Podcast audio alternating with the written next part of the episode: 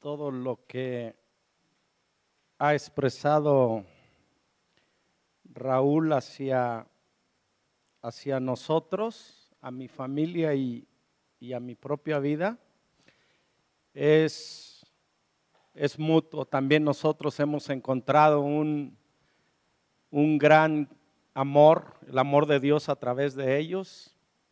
Han traído descanso que hoy muy pocas amistades traen, traen descanso a la vida de, los amigos. Han traído un cobijo a mi familia y a mí. Y realmente es una, una relación que yo la defino porque tengo mucha relación con muchas personas. Estando en el pastorado conozco a muchas personas, me relaciono con muchas personas. Pero realmente es poco las relaciones íntimas, cercanas, sinceras. Y realmente Raúl, Eugenia y su familia han sido para nosotros esa clase de amigos. Y no es que ya lo hemos alcanzado todo, pero ahí estamos cultivando nuestra relación. Les damos gracias, Raúl, Eugenia, por hospedarnos tan y chiquearnos y cuidarnos y darnos de comer y tantas cosas preciosas, pero más que todo eso, los disfrutamos a ustedes. No es el restaurante, no es la comida, no es los lugares a donde vamos, sino con quien vamos y con quien nos relacionamos. Yo quiero que le den un aplauso a sus pastores por ello.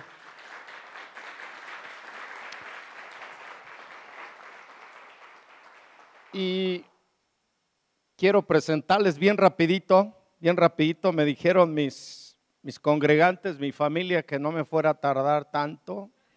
No sé si sea posible cuando tengo tan poca oportunidad de estar con ustedes, pero voy a intentarlo mejor. Eh, mi esposa, Dorín, más de 34 años de casados. Sin, sin su apoyo de ella sería, creo que, muy difícil cumplir el llamado y el propósito de Dios. El crédito es total a Dios, pero también a la gente que Dios ha puesto y ha sido un apoyo incondicional. Me ha aguantado muchísimos años. Eh, está conmigo mis, mis hijos, Isabela. Isabela, con su esposo Frank, que es parte del ministerio, uno de los pastores que tenemos en Sion. Y y una chica muy, muy hermosa también, este, Grace, es este, la más chica. Y realmente el nombre que lleva viene de un tiempo muy difícil en nuestras vidas como matrimonio y es cuando Dios nos regala a, a Grace y mostrándonos la gracia el mayor, gracias a Dios, hoy quizás en un momento va a estar predicando en Sion y ha sido una bendición eh, la familia sirviendo a Dios. Así que gracias a todos ustedes por, por aceptarnos y abrazarnos. Y quiero preguntarles si están listos para la palabra. ¿Están listos? Hoy va a ser algo un poquito inusual. Eh, vamos a tener dos secciones, como dijo el pastor Raúl. Entonces, quítate de la mente el, chip que tenías de venir y bueno, cantamos, escuchamos y nos vamos ya, ¿no? Hoy vamos a tener un poquito más, entonces abrámonos a eso y vamos a orar para que la, la intervención del Espíritu de Dios nos dé esa habilidad de mantenernos enfocados estos próximos momentos que vamos a tener juntos, ¿les parece? Así que olvídense, entreguen el lugar a donde van a ir a comer, lo que van a hacer en la tarde. Vamos a enfocarnos en el ahorita, en el ahora con Dios. Di conmigo, el ahora con Dios. ¿Ok? Padre, queremos agradecerte en esta mañana por concedernos estar en tu presencia. No hemos cantado, hemos adorado. Hemos reconocido tu grandeza, tu poderío y las obras extraordinarias que has hecho a favor de nosotros, tus hijos.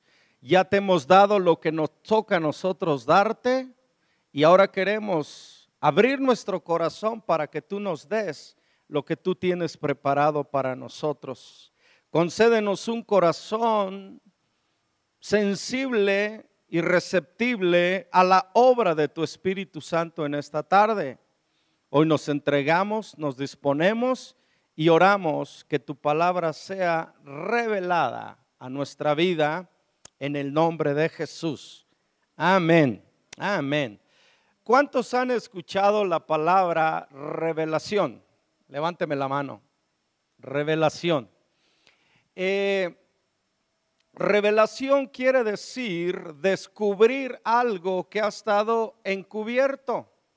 Es como tener una, una, una cortina cerrada que nos impide ver el exterior y al abrirla, recorrerla, se abre y puedes ver lo que está del otro lado. Eso es lo que significa la palabra revelación.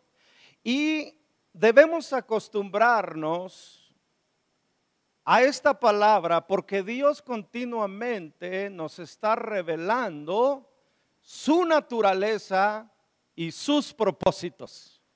¿Ok? Dios nos está revelando continuamente su naturaleza, que son sus atributos, ¿ok? Y la totalidad de su carácter. Pero también nos revela los propósitos que Él tiene para nuestra vida, ¿ok? Entonces vamos a tener bien, bien presente esa palabra revelación. Hoy no quiero escuchar un mensaje, hoy quiero escuchar una revelación de Dios para mi vida, para mi vida, ¿ok? Que mueva el Espíritu de Dios la cortina y me deje ver aquello que está del otro lado que Dios quiere mostrarnos a favor de nuestra vida.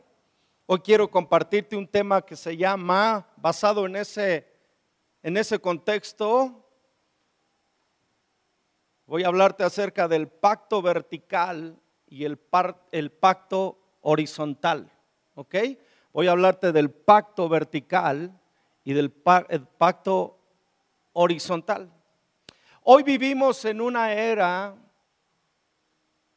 donde las relaciones han pasado a ser relaciones ficticias. ¿Ok? ¿Cuántos de ustedes tienen redes sociales? ¿Sí tienen redes sociales? A los, a los que tienen, no los juzgues, no los juzgues, ¿ok? Y tampoco a los que no tienen, ¿ok? Pero muchos de nosotros tenemos una plataforma social como Facebook y tú recibes aplicaciones y tú mandas aplicaciones para establecer amistad con otras personas. Y muchas de esas personas tú no tienes un trato directo con ellas. Tú solamente puedes escribirles, no las puedes ver, eh, o, o si las ves, realmente no tienes un contacto personal, un contacto personal y físico. ¿Ok? Solamente conocemos a la persona a través de sus escritos o a través de las cosas que ellos postean en sus, en sus plataformas, ¿verdad que sí? Y decimos, tenemos, eh, no voy a decir quién tiene más, eh, más amistades, pero algunos pueden pasar desde, desde las decenas hasta las... hasta miles de personas, ¿verdad que sí? Pero realmente con cuántas de esas personas tienes una relación personal. Muchos de nosotros tenemos conocidos, no amigos, conocidos, no amigos. Son relaciones superficiales amistades comunes de acuerdo a la cultura y a la tradición en la cual estamos viviendo. Pero yo quiero hablarte hoy a ir más profundo, ¿ok? Y voy a hablar acerca del pacto vertical y el, pacto horizontal. Es importante entender que Dios nos revela su naturaleza misma a través de un pacto, ¿ok?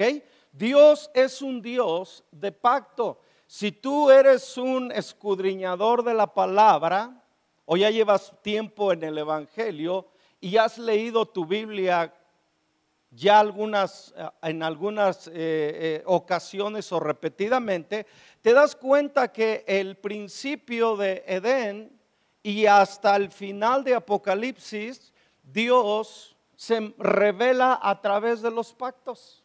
Dios se revela a través de los pactos.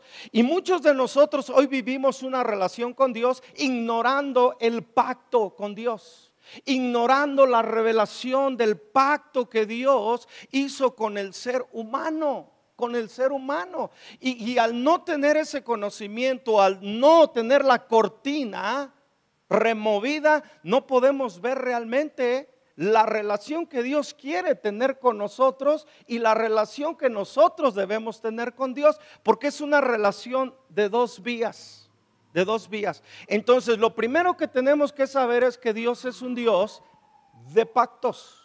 Y no hizo solamente un pacto con Noé, ni con Abraham, ni con Moisés. Y sucesivamente en, en Jesús hizo pacto pero también quiere hacer un pacto contigo y conmigo. Dios no quiere que lo conozcas por geografía, así se dice, Raulito. ¿Ok? Dios no quiere que lo conozcas por geografía, Dios quiere que lo conozcas personalmente, pero que no solamente lo conozcas por lo que lees en la Biblia, sino que lo conozcas a Él porque tienes una relación íntima con Él. Y muchos de nosotros tenemos una relación con la religión cristiana, pero no con Dios, el Dios espiritual. ¿Por qué ignoramos esto? Nos conformamos a venir cada domingo y cantar un par de cantos y escuchar a un predicador eh, y, que, se que, se apresure a terminar porque tengo que seguir con mi, con mi estilo de vida, con mi agenda y prepararme para el día de mañana.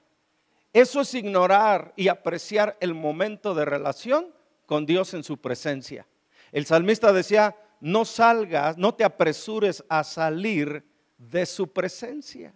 Entonces, cuando ignoramos todo esto, vivimos una relación ficticia con Dios. Vivimos más apegados a una religión cristiana que en una relación íntima con Dios. Porque ignoramos que Dios es un Dios de pactos. Entonces, la Biblia es un libro que trata sobre el pacto de Dios con su pueblo Israel y está dividido en dos secciones, ¿ok? Eh, testamento es pacto, ¿ok? Un testamento, entonces, la Biblia tiene dos, dos testamentos, dos pactos. Un pacto es con el pueblo de Israel y un pacto es con la iglesia. Son dos pactos completamente diferentes, que cada uno de ellos tiene sus características. Uno es histórico, ¿ok? Profético, otro es espiritual y profético, ¿ok? ¿Por qué histórico? Porque tiene que ver con todo, con la relación de Dios con Israel en, en la tierra y, y hacia proyectarse hacia la eternidad. Pero en el aspecto del Nuevo Testamento es espiritual, el pacto no es histórico es espiritual y tiene que ver también con proféticamente con un destino eterno. Entonces está compuesto el pacto de Dios en dos partes, una con el pueblo de Israel y otra con la iglesia. Hay dos pactos. Y me encanta porque al tener esto nosotros no nos vamos a confundir ni vamos a tratar de judaizarnos. Hoy muchos cristianos quieren inclinarse al judaísmo porque creen que si se meten en el pacto de Abraham, en el pacto de Noé, en el pacto antiguo, eh, van a asegurarse más. Yo te tengo una buena noticia. Para ellos hubo un pacto y para nosotros hay otro pacto y es en Cristo Jesús. Oh, sí. El pacto, el pacto con Israel fue de palabras, el pacto con nosotros es presencial. El nombre de Jesús es Emmanuel, Dios con nosotros. Entonces Él vino para establecer un pacto con nosotros. Entonces, hasta ahí vamos bien la palabra, pero es muy importante esto. La palabra pacto o, o la palabra nos revela a Dios, a Dios en función de los pactos. Él es un Dios que hace, cumple y empodera pactos y luego revela a sí mismo a través de ellos. El pacto es un acuerdo, pero ese acuerdo trae una revelación de quién es Dios, ¿ok? Muchos de nosotros conocemos a Dios por lo que leemos en la Biblia, pero no lo conocemos por su carácter. Y tú conoces a una persona cuando tú desarrollas una relación con ella. Cuando tú vives con una persona, cuando tú vives con una persona, tú conoces sus rasgos, tú conoces su mirada, tú conoces sus gestos, tú conoces sus gustos, tú conoces sus disgustos, tú conoces sus alegrías, pero tú conoces sus enojos también. Y muchos de nosotros hemos conocido al Dios de la gracia, al Dios del amor, pero no, no, no hemos conocido al Dios de la justicia, al Dios de la disciplina. ¿Por qué? Porque no nos gusta ese aspecto. Y hay que conocer a un Dios de acuerdo a cómo se revela Dios a nosotros. Nosotros nos beneficiamos en ser llamados hijos de Dios, pero ¿quién se deleita en la disciplina a los hijos? Mm. Si se dan cuenta cómo nosotros vamos acondicionando nuestra relación con Dios, me gusta esto de Dios, pero esto no me gusta de Dios. Me gustan las promesas, me gustan los beneficios, pero no me gustan las demandas ni tampoco las exigencias de Dios para mi vida. Entonces, ¿qué estoy haciendo? Tratando yo de formularizar esa relación o ese pacto, pacto, con Dios. Y los pactos con Dios no son diseñados por el hombre, son diseñados por Dios con el hombre.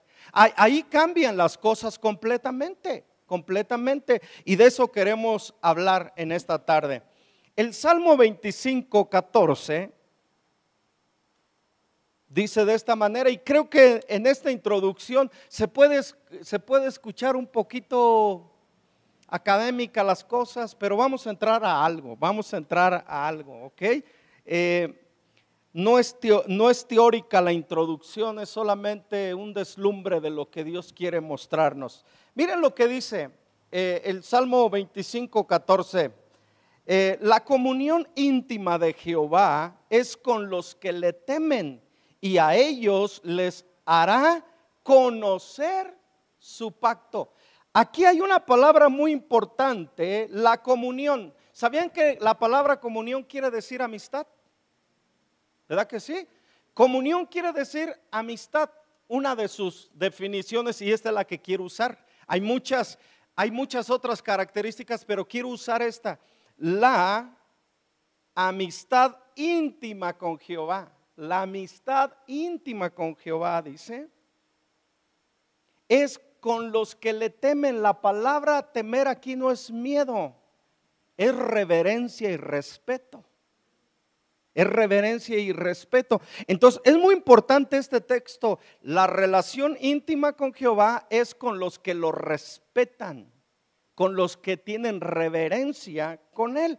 A ellos no a los religiosos, no a los desobedientes, no a los deshonestos con Él, no a los que le temen, a los reverentes, a ellos les revelará su pacto. Esto es muy importante. Dios quiere revelarse a ti y a mí y por eso es que Dios descendió del cielo para encontrarse con nosotros en la tierra.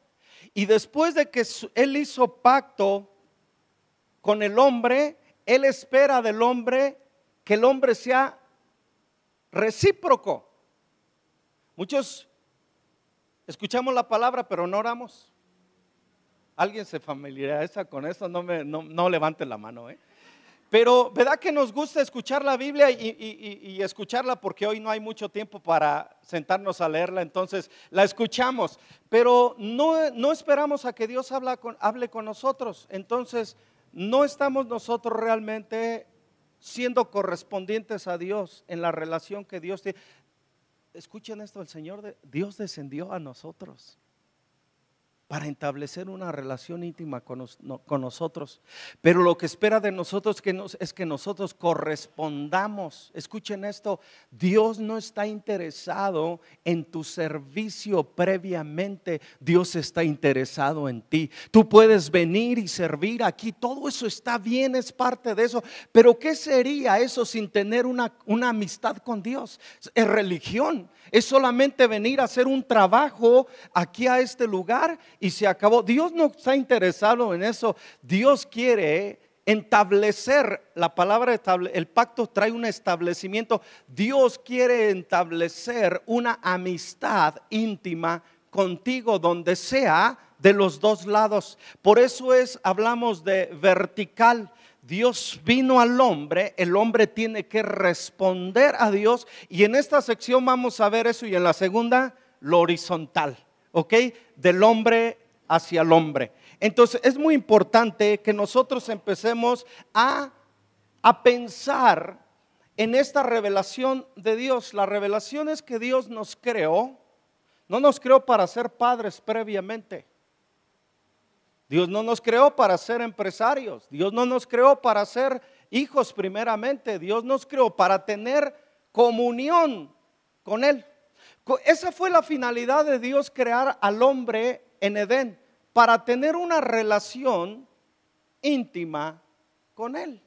Donde Dios descendía, dice que en la tardecita Dios descendía y se encontraba con, Adán y Eva y caminaba y hablaba con ellos. Y ellos hablaban con él. Esto nos muestra en nuestros tiempos cuando Dios nos habla a través de la palabra y nosotros respondemos a través de la oración. La oración es parte de una relación de pacto con Dios. Escúcheme por favor. La oración es fundamental en un pacto de amistad con Dios. Si no hay oración, no hay relación con Dios. Wow, esto está fuerte, ¿eh? Si no hay oración en nuestra vida, no hay una correspondencia hacia un vínculo con Dios. Es como hacer un, como si Dios quisiera hacer un monólogo, hablar con nosotros y nosotros solamente escuchar y no responder al respecto. Dios no está interesado en eso. Dios quiere descender y entrar en comunión con nosotros, pero que también nosotros correspondamos a esa relación con Él. Ahora, ¿qué es un pacto? Vamos a ver qué es un pacto. La palabra hebrea para pacto es verit, es un acuerdo que se hace, ¿ok? La palabra hebrea para pacto es verit y es un acuerdo que se hace. En este, en este sentido, en el tiempo antiguo, había un acuerdo de una familia con otra, en cualquier acuerdo fuera entregar un hijo o una hija para el matrimonio, o fuera un negocio entre una persona a otra, ¿ok? O entre un pueblo y otro pueblo, y fíjense en esto, iban a hacer un acuerdo, como hoy lo hacen en las naciones cuando hay acuerdos entre un país y otro. Entonces, eso es lo que significa en, hebreo pacto, un acuerdo entre sí, un acuerdo entre sí, ¿ok? Entonces, es muy importante, es muy importante esto, pero eh, en, en, este, en esta práctica lo que se suele hacer entre las familias o las personas o, las, o los pueblos era que para poder eh, sellar ese pacto o ese acuerdo, ellos traían un animal y lo, y lo cortaban a la mitad. Y una parte la ponían en la derecha y otra parte en la izquierda. Entonces quiero que notes esto. Fluía la sangre de un extremo, y, pero dejaban un espacio. ¿Ok? Un espacio, hacían un camino. Entonces, en una parte del animal corría la sangre hacia, hacia, el espacio y en la otra parte corría del otro lado. Entonces, lo que hacían era un camino de sangre. Era un camino de sangre donde corría corría la sangre y ese era el pacto. Pisaban en la sangre los dos, las dos personas o los dos pueblos o las dos familias y así es como llegaban a un, a un acuerdo mutuo, a un pacto. Eso es, la, eso es lo que define la palabra pacto en hebreo. Pero en el otro, en el ámbito, en el ámbito griego del Nuevo Testamento, hay otra palabra muy interesante también y es uh, diaquitek. ¿Ok? Esta palabra significa testamento, voluntad o pacto entre dos, entre dos partes, pero esta parte tiene, tenía que ver con el aspecto del sacrificio. Del sacrificio, el compromiso. del compromiso. ¿Ok? Entonces, lo que definen las dos palabras es un acuerdo sacrificial. Un acuerdo o un pacto sacrificial. Esto le da sentido el por qué Cristo fue inmolado. ¿Por qué Cristo fue crucificado en una cruz? Y si te das cuenta que a Jesucristo es el establecimiento del pacto de Dios con el hombre, porque el hombre había salido del pacto inicial en Edén, pecó y al, pecar se apartó de Dios y se deformó su identidad, se, se deformó la totalidad del hombre, ¿ok?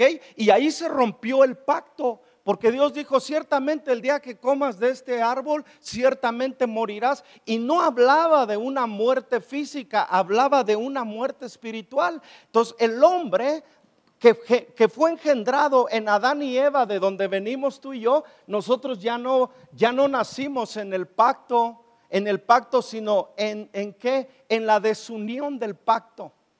Y cuando viene Jesucristo, viene a volver a establecer el pacto de Dios con el hombre. ¿Y qué es lo que hizo Jesucristo? Fue partido. Jesucristo fue partido y cuando la sangre de Cristo eh, eh, empezó a derramarse de la corona de su, de su cabeza, de su costado, de sus manos y de sus pies, era la sangre corriendo para que el hombre pudiera tener contacto con ella y no fue solamente para perdonar los pecados, escucha, fue para entrar nuevamente en el pacto con Dios. Eso fue, esa es la revelación que Dios tiene para nosotros. Muchos nos hemos quedado que eh, eh, la sangre fue solamente para, para limpiarnos y perdonarnos de nuestra maldad. Eh, Dios tiene mucho más que eso. Vamos, vamos. Dios tiene mucho más que eso. Dios no vino solamente a salvarnos.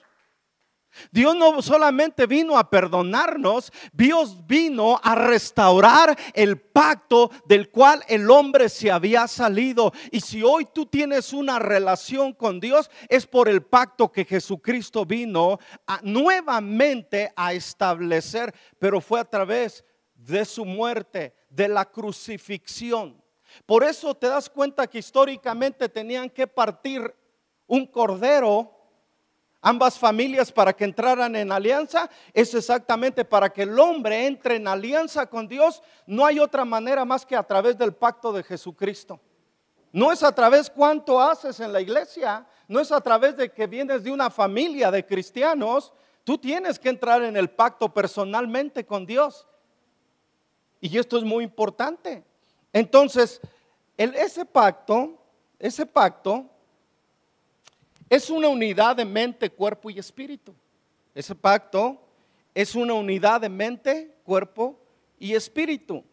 Miren lo que dice Gálatas 2.20.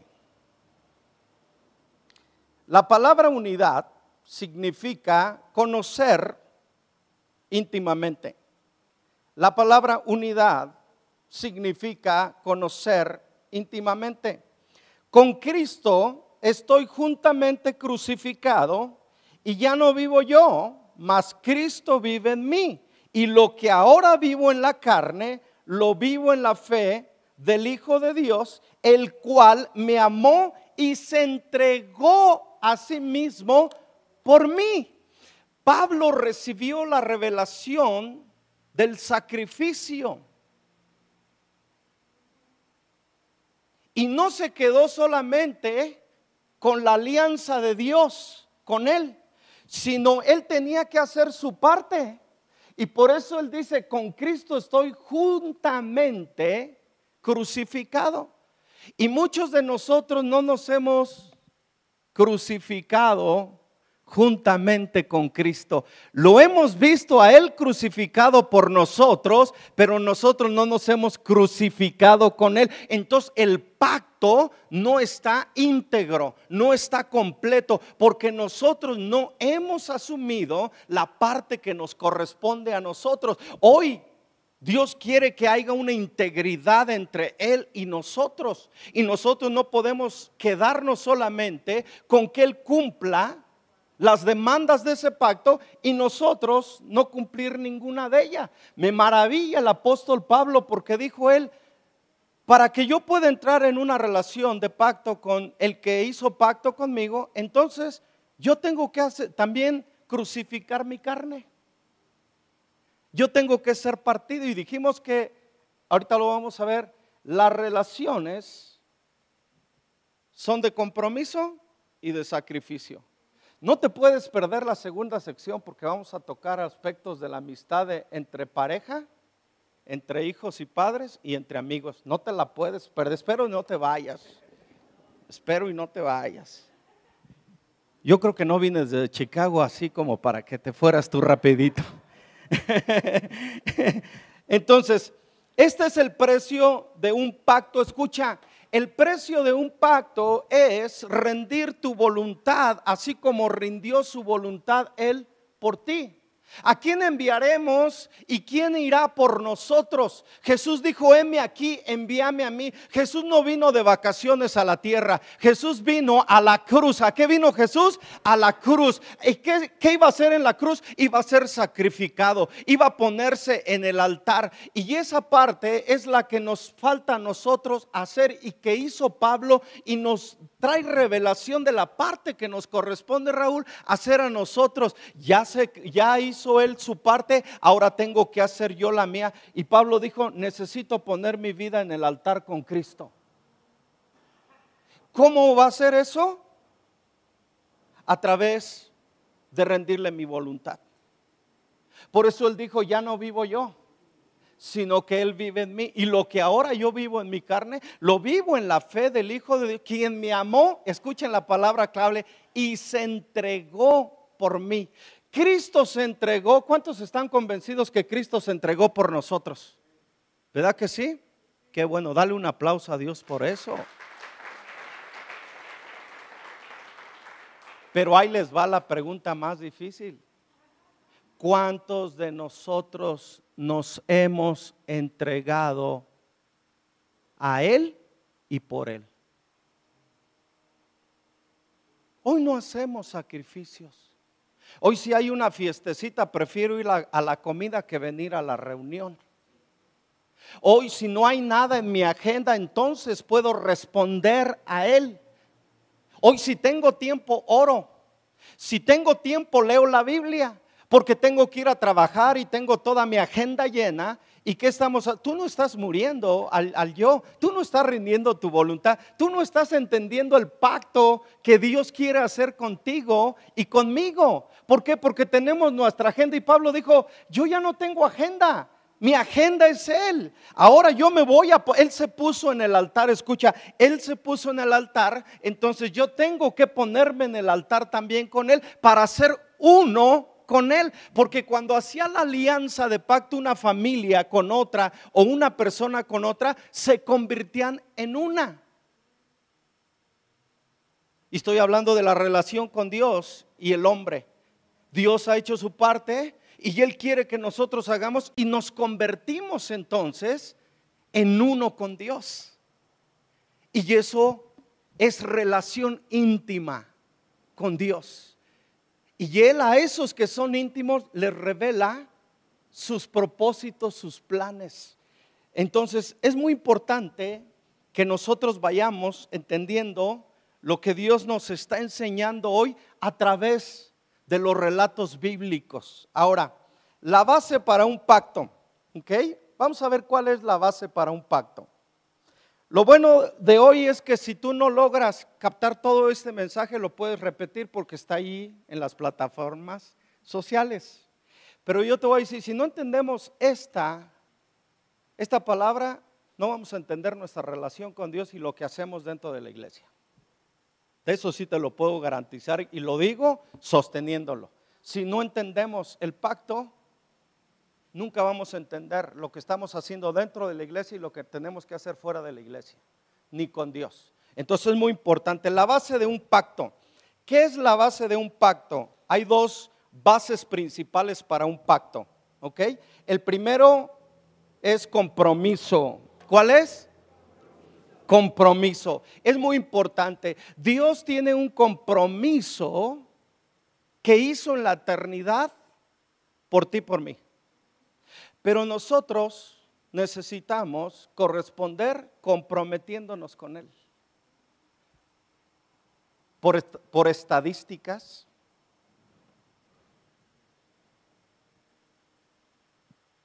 hoy no hay un compromiso del cristiano con Cristo. Y quizás tú digas, pastor, creo que usted se está adelantando y está sacando conclusiones, pero déjame decirte algo. Por lo que hoy experimentamos como líderes y pastores en la iglesia y vemos la actitud de los congregantes, Dios no es una prioridad el día de hoy. ¿Por qué no hay prioridad? ¿Por qué Dios no es una prioridad? Porque no tenemos un compromiso con Dios. Lo dejamos cuando COVID golpeó. Cuando la pandemia golpeó nuestra cultura, nuestra sociedad, nuestro mundo, muchos nos desconectamos de la alianza con Dios, del compromiso con Dios. Cuando hay un compromiso, tú cumples, llueva, truene, relampaguee, neve o esté a cualquier situación. Y no hablo del término natural. ¿Qué dijo el salmista? ¿quién me separará del amor de Dios? Ni lo alto, ni lo profundo, ni los ángeles, ni los principados, ni la muerte, ni ninguna cosa me separará del amor de Dios. Y una pandemia nos separó a muchos de Dios. O ya no tenemos una relación con Dios, o ya no oramos, o ya no escudriñamos la Biblia. Hoy a duras penas nos congregamos. ¿A qué se debe ese? A que soltamos el compromiso, a que nos salimos del pacto, a que nos salimos de la parte que nos corresponde con Dios. Así que si tú quieres ir en serio con Dios como Él está en serio contigo, es necesario que nosotros hoy en este día, no mañana, no la semana que viene, no el próximo mes, hoy nosotros hagamos pacto de compromiso con Dios, donde tú vas a poner un tiempo, una hora para estar en armonía, en comunión, en amistad, en unidad con Dios, en espíritu, en alma y en cuerpo. Porque muchos dicen, no voy a la congregación, pero estoy en espíritu. ¿Se imaginan una reunión con puro espíritu? Pues no, estaríamos en este lugar nadie. ¿eh? Y muchos han adoptado eso. Allí voy a estar en espíritu, no voy a poder, pero voy. Y estás allá en una comidita, en un cualquier evento y tu espíritu aquí, tu cuerpo allá, echándose una copita de vino, tu cuerpo allá, eh, echándote una, una buena comidita y tu espíritu aquí yo no creo que esté tu espíritu aquí. Porque tú, ¿sabes qué? Donde está tu cuerpo, ahí está tu espíritu. No de veras. Este es el cascarón. Y donde está nuestro cuerpo es ahí está nuestra alma y ahí está nuestro espíritu. Entonces, quieres estar donde debes estar, tiene que estar tu cuerpo integral ahí. Esto es muy importante. ¿eh? Ahora, compromiso. No existe pacto que no conlleve a un compromiso. No existe pacto si no conlleva un compromiso. El compromiso lo adquirimos con Dios cuando una persona o con una visión o con una congregación o con un liderazgo o en el matrimonio. Esto se requiere para tener una buena relación, tiene que haber un compromiso. Para tener una buena relación con Dios, tiene que haber un compromiso. Entonces, esta es la primera, la primera parte. Hay mucha gente que no, tiene, no quiere comprometerse porque eso implica, escuchen esto, ¿por qué la gente no se quiere comprometer? Porque el compromiso, escuchen, demanda morir a sí mismo. Dar tu vida por Dios y por la gente. Dar tu vida por Dios y por la gente. En Juan 6, 60 y 61. Al oír muchos de sus discípulos dijeron, dura es esta palabra, ¿quién la puede oír? Sabiendo Jesús en sí mismo que sus discípulos murmuraban de esto, les dijo, ¿esto os ofende? Desde entonces muchos de sus discípulos volvieron atrás y ya no andaban con él. Esa palabra de no andar con él se desvincularon a través de soltar el compromiso. Cuando tú sueltas el compromiso con Dios, tú dejas de andar con Dios.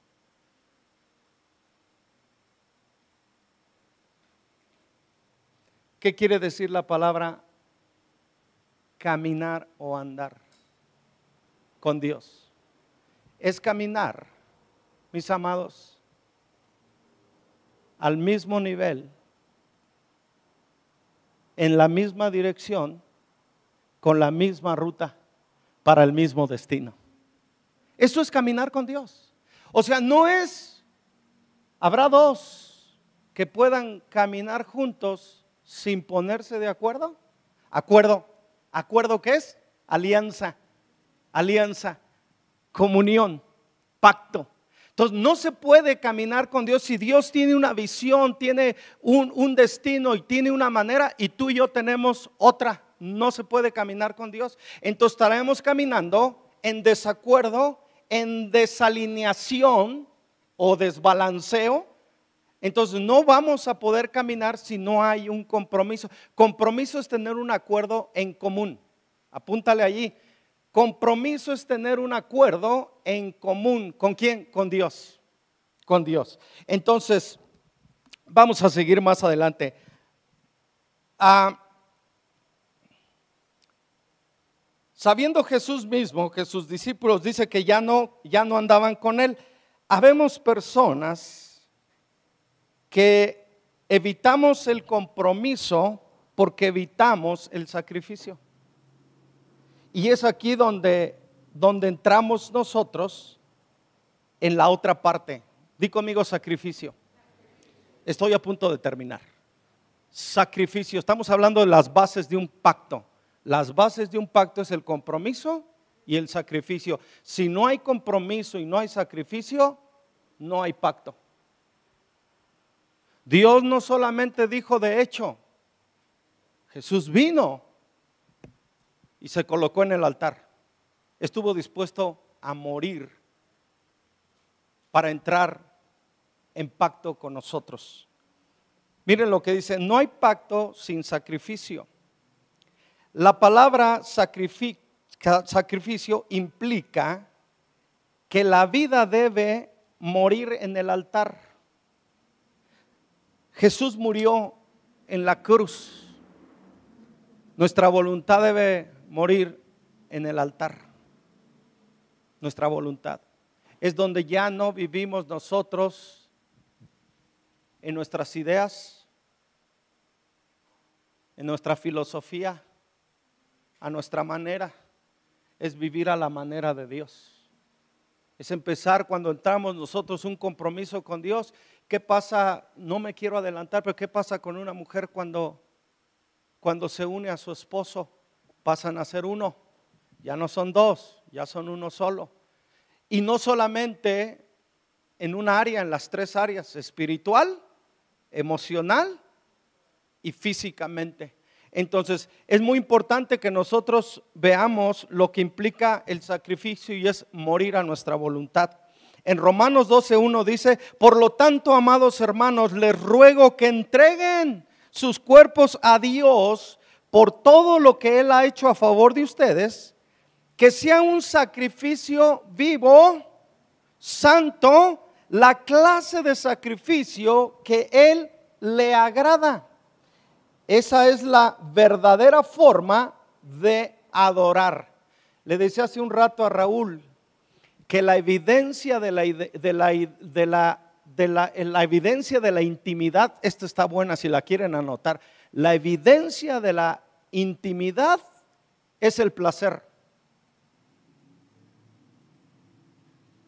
La evidencia de la intimidad es el placer. Cuando hay intimidad entre un hombre y otro, lo que hay es placer. Entonces, en el ámbito espiritual, escuchen, la intimidad con Dios, la evidencia de la intimidad con Dios es adoración. Porque la adoración le da placer a Dios. No es para que nosotros nos sintamos bien. Ay, me sentí bien cuando en el, tiempo de la adoración, no entendiste, porque la adoración no es para que nos sintamos bien, es para que Dios se deleite.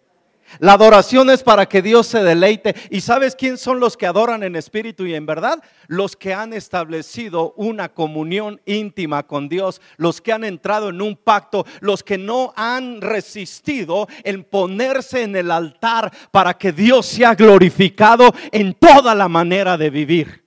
No en algunas cosas, en toda la manera de vivir. Y aquí vamos a entrar en conclusión. ¿Ok? Conclusión. ¿Están listos? ¿Se alegran porque vamos a terminar? No mientan, ¿eh? No mientan. Miren la conclusión. No puede haber una conclusión más maravillosa de ese pacto. El pacto es de arriba hacia abajo con nosotros y la respuesta es de nosotros hacia Dios. Y miren esto. Habla de qué?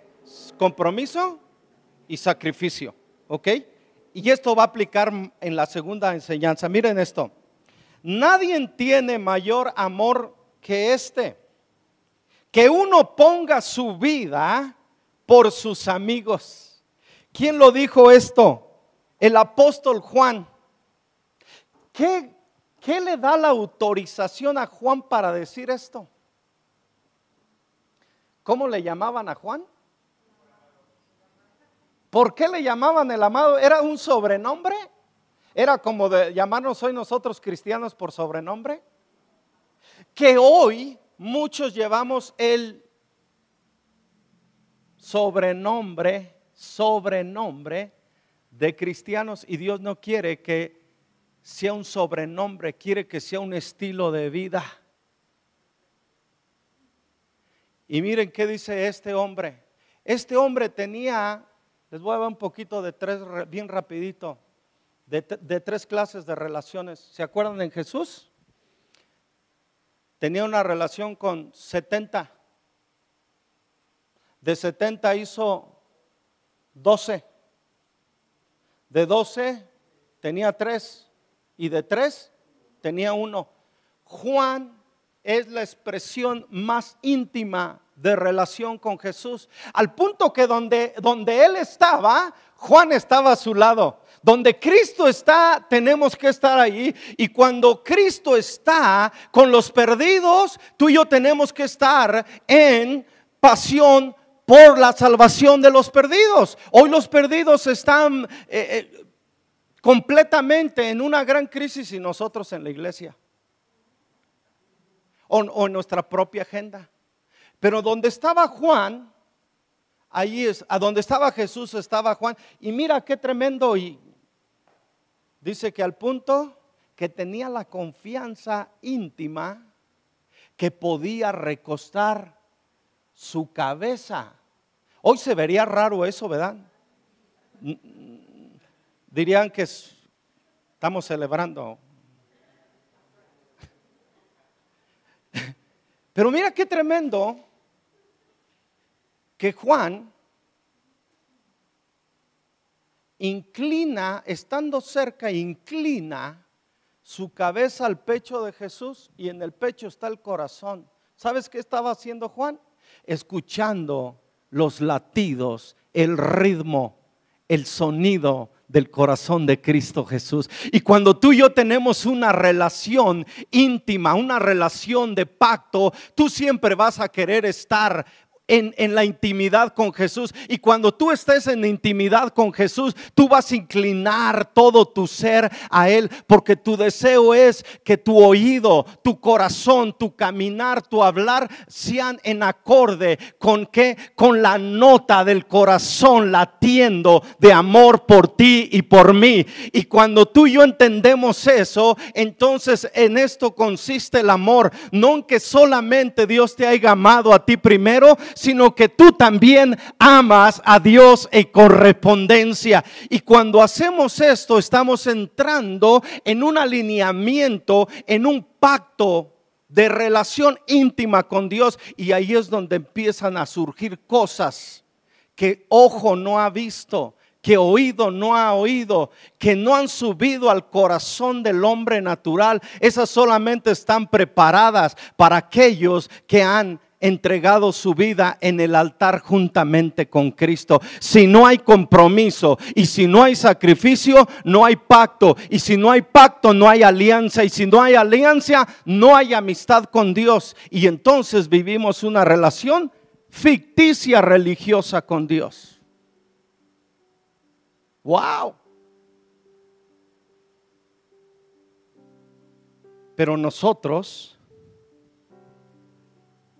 Hoy tenemos la opción de que quizás antes no sabías lo que implicaba un pacto.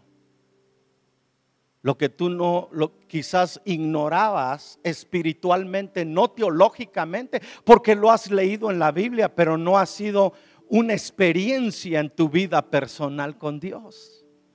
Hoy yo platico mucho con su pastor, mucho y hablo con él mucho acerca de los hombres que caminaron con Dios. Y sabes, muchos escogemos nuestro personaje favorito en la Biblia, ¿no es así? Muchos dicen, no, a mí me gustaría experimentar lo que Elías experimentó, ¿no? Y, muchos profetas y mucho esto.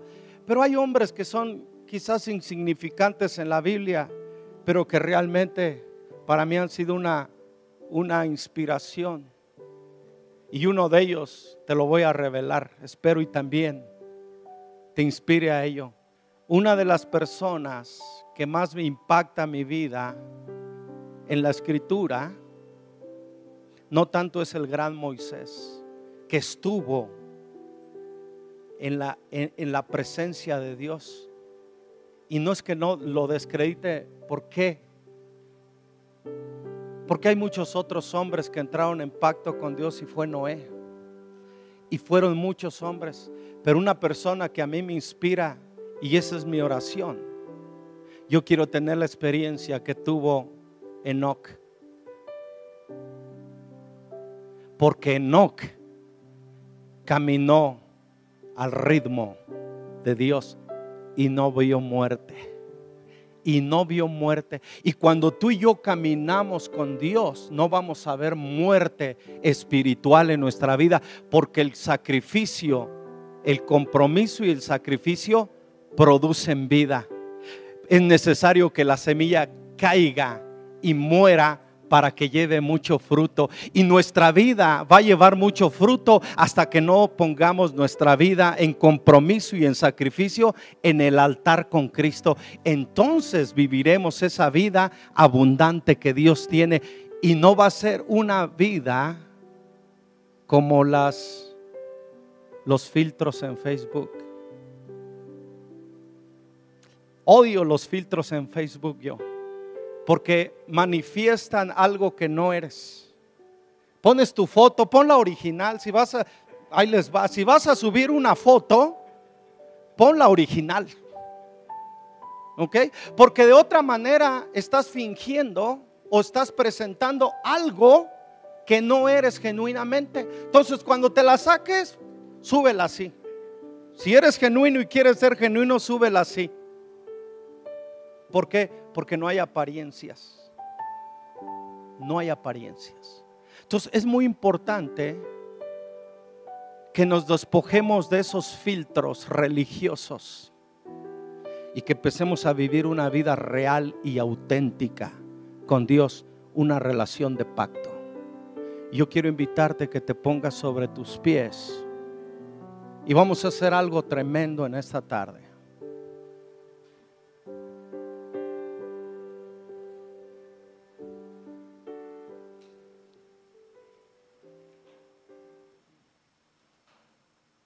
Si Dios ha traído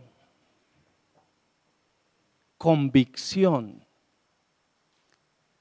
a través de esta palabra en tu vida y ha revelado lo que espera de ti por lo que Él ha dado por ti.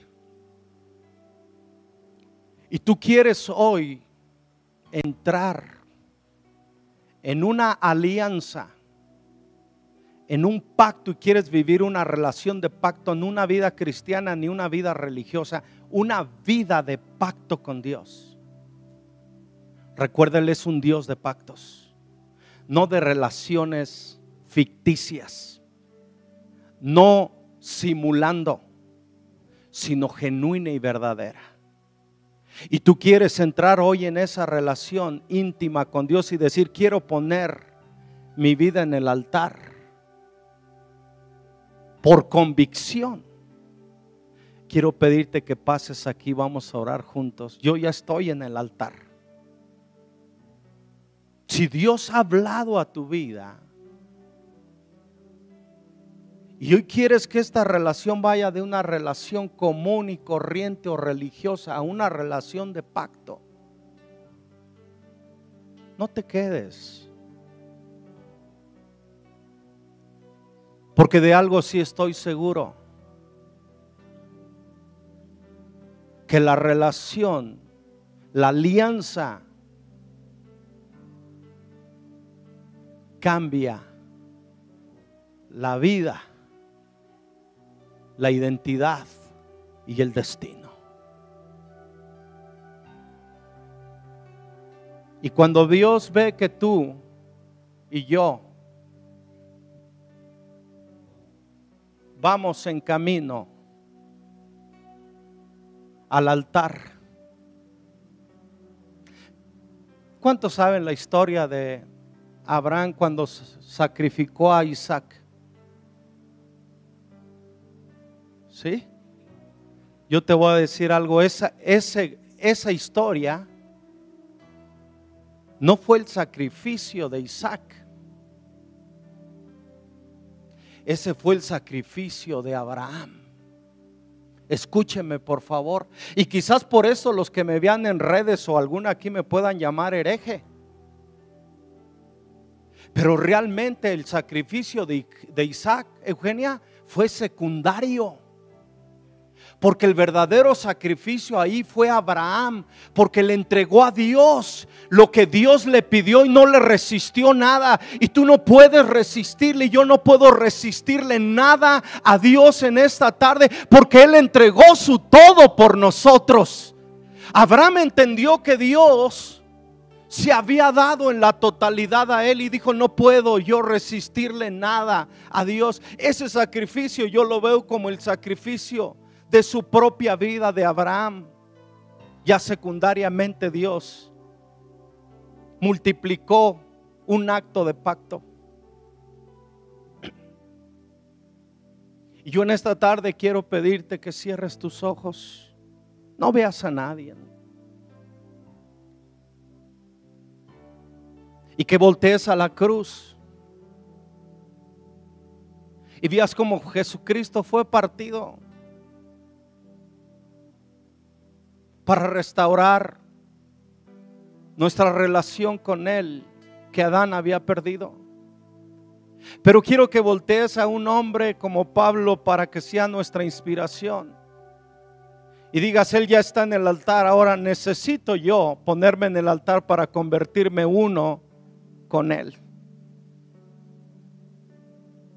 Y es aquí donde tú empiezas a entregarte. Yo no puedo entregarte a ti, tú tienes que empezar a entregarte. Abre tus labios y dile, aquí estoy en el altar.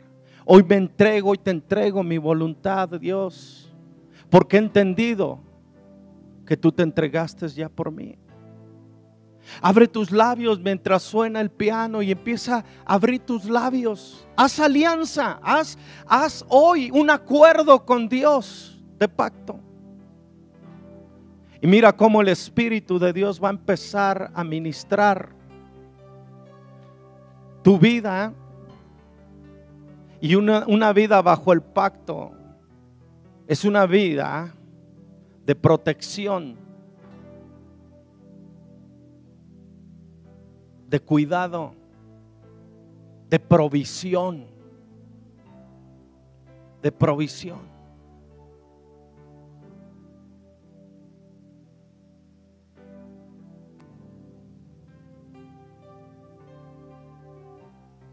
Ríndele, viértete. Derrama tus palabras y dile, aquí estoy Dios. Hoy respondo a ti. De la manera que tú accionaste, hoy respondo yo a tu iniciativa.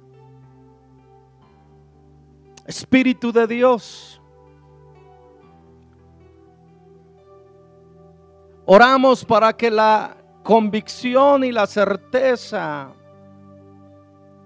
que solamente tú sabes dar, hoy pueda revelarnos en la totalidad. Que ese pacto vino a cambiar la totalidad de nuestra vida. A movernos del sistema religioso a un sistema espiritual a movernos de una tradición a una relación.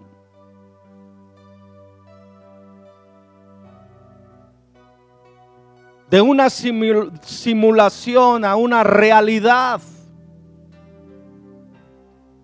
No queremos llamarnos cristianos por sobrenombre. Queremos llamarnos hijos de pacto para contigo, Dios. Mira el corazón de cada uno de tus hijos. Mira el corazón de cada una de tus hijas que hoy voluntariamente, voluntariamente han traído sus vidas al altar. Hoy no es en ignorancia, hoy es en conocimiento de que no están en un simple altar de iglesia, que están en un altar espiritual donde están virtiendo su voluntad, su ser, en correspondencia a ti, oh Dios. Que quede sellada este día, esta tarde en el cielo. Por tu Espíritu Santo quede registrado este momento en el cielo de que tus hijos hoy respondieron por convicción de tu espíritu y por revelación de la palabra. Hoy en el nombre de Jesús declaramos un nuevo comienzo. Una nueva temporada, una nueva vida una nueva dimensión de gracia. Porque el que se entregó por ti y por mí era el embajador de la gracia abundante de Dios y el amor incondicional, inagotable de Dios para ti y para conmigo. Porque tú te entregaste, oh Dios, porque tú diste tu vida por nosotros porque tú fuiste crucificado. Hoy nosotros nos entregamos a ti, entregamos nuestra voluntad a ti. Que quede el sello de ese pacto vertical en esta tarde entre tú y nosotros, Dios, y nosotros y tú. Deja que tu espíritu lo selle de una manera espiritual. Te lo pedimos en el nombre de Jesús. Y te damos a ti toda la gloria, toda la honra y todo el reconocimiento en esta tarde. En el nombre de Jesús. En el nombre de Jesús. Amén.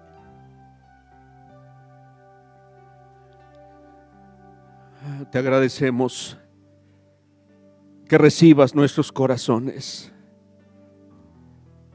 Te agradecemos que te reveles a nuestra vida esta mañana.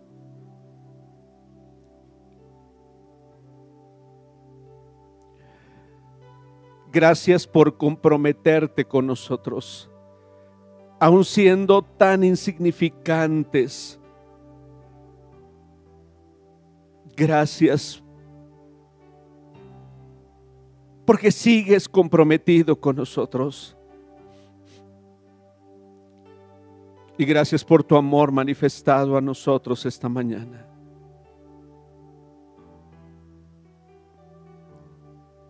Queremos también poner en el altar y sacrificar lo que a nosotros nos toca. Que no sea hecha nuestra voluntad, sino la tuya. Que sea lo que tú quieres y no lo que nosotros deseamos. Gracias por amarnos como nos amas. En el nombre de Jesús. Amén. Amén.